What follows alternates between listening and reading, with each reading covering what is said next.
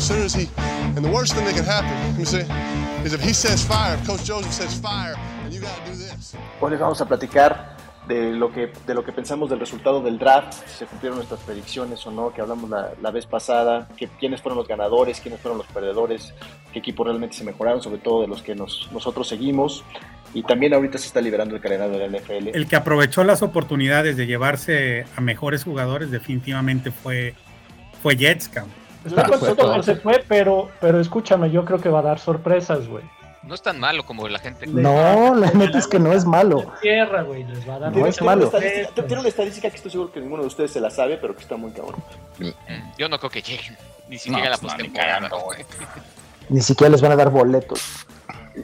A un equipo que casi siempre le va mal en sus, en sus picks o los hace cagada a años siguientes, los gigantes.